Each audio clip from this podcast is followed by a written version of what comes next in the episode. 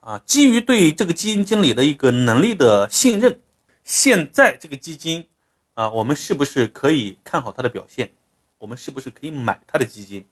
那我们来看一下，你一看哇，持有的基金呢都是一些大蓝筹，非常好，也非常稳啊，毕竟人家十五年二十倍啊，所以发现你看他持有的股票并不是太差，只不过说这几年它表现不好而已，说明啊，他的基金还是有潜力的。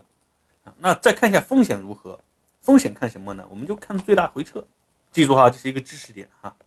最大回撤百分之三十五点九八，也就是说，你如果买这个基金，最差的情况，最大的亏损就百分之三十五点九八。那如果说我们现在买的话，性价比怎么样？那就看接下来能不能创造更高的收益。比如说，我们承担百分之十的风险，获得百分之三十的收益，哎，我觉得这样就很好，对吧？所以这是这个基金的综合的一个评判。那基于这样的一个几个指标呢，如果给一个结论的话啊，有一定的配置价值。从长期来看，你要选一个长跑牛基，啊，我认为以这个基金经理的能力和过去这些年创造的收益，以及它现有的持仓，以及当下的一个跌幅情况和它的一个啊最大回撤和风险数据来看，啊，有一定配置的价值。所以说，如果说你要买这个基金，你要承受的是它现在投资的是一些大蓝筹，目前来看它的持仓呢，可能空间并不是非常非常大。